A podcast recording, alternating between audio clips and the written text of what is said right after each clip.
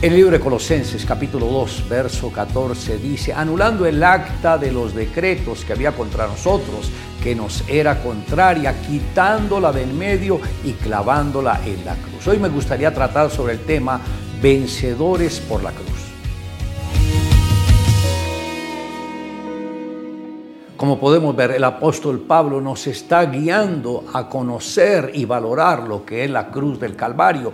Por eso dice, anulando el acta de los decretos que había contra nosotros. Recuerde, Adán y Eva fueron prácticamente destituidos de la gloria de Dios por un solo pecado. Ahora nosotros cuando nos miramos estamos llenos de pecados desde muchas veces, desde antes de nacer y que desde niños algunos ya empiezan a vivir contaminados con el pecado. Pero cuando uno tiene un encuentro personal con Jesucristo, el mismo Señor es el que nos revela cómo fue que Él nos dio la victoria. Por eso el apóstol Pablo dijo, anulando el acta de los decretos que había contra nosotros. Cuando nosotros pecamos, empezaba a abrirse una acta de los pecados que estamos cometiendo. Cuando empezamos a pecar, se activa prácticamente una nube que nos lleva prácticamente a una esclavitud.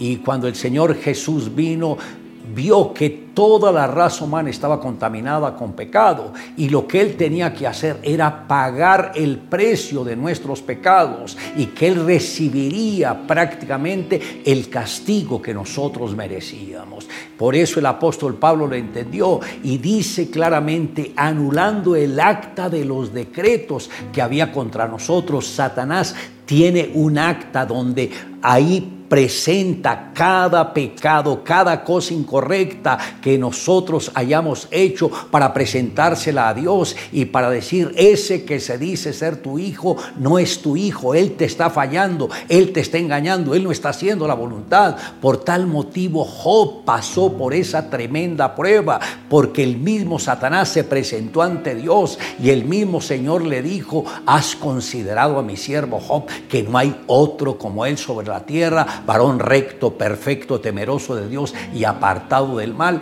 Y Satanás le dice, pues claro, Él es así porque tú has puesto un cerco de protección alrededor de Él, pero quítale esa protección a ver si no blasfema contra ti en tu propia cara. Y el Señor permitió que fuese probado y gracias a Dios Job pasó la prueba, venció los obstáculos. Pero el mismo Señor nos enseña a través del apóstol, anulando el acta de los decretos que había contra nosotros. ¿Quién las anuló? El Señor Jesucristo. Él tomó todos nuestros pecados, los llevó sobre su cuerpo y por su herida nosotros fuimos curados. Por eso es importante que le rindamos la de nuestro corazón a Dios porque Él pagó su precio por nosotros.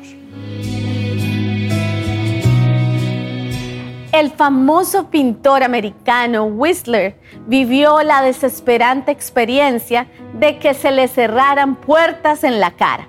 Ingresó a la Academia Militar Estadounidense de West Point con una gran expectativa y estudió con diligencia, pero por desgracia no obtuvo la nota necesaria en química para lograr ingresar. Su precioso sueño se hizo añicos. Debido a esto sufrió grandes luchas con la depresión y el complejo de inferioridad. Decidió ser ingeniero. Se escribió en el Instituto Tecnológico y estudió con ahínco, pero lo ridiculizaban constantemente por su torpeza y finalmente fue descalificado. El peor problema que tenía que enfrentar Whistler era que no lograba sobrevivir económicamente. En medio de una situación desesperada, tomó conciencia de que solamente Jesucristo podría llegar a ser la respuesta para él. Cayendo de rodillas, oró, Señor, todas las puertas se me cierran, no veo ningún sendero para mí. Señor Jesús, tú eres el único camino abierto. Guíame. Después comenzó a pintar por pasatiempo y descubrió que tenía talento para ello.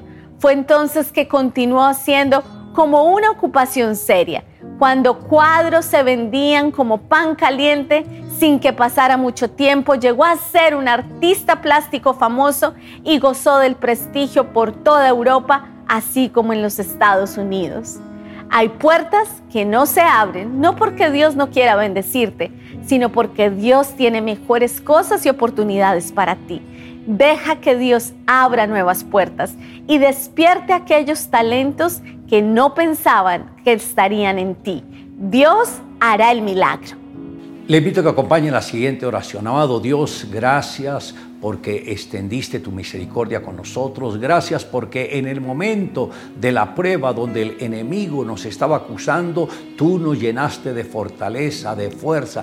Trajiste los versos correctos para nuestras vidas para poder contrarrestar las acusaciones del adversario. Gracias Señor porque sabemos que desde que te conocimos has caminado con nosotros, pero también nosotros caminamos contigo. Te amamos Dios en Cristo Jesús.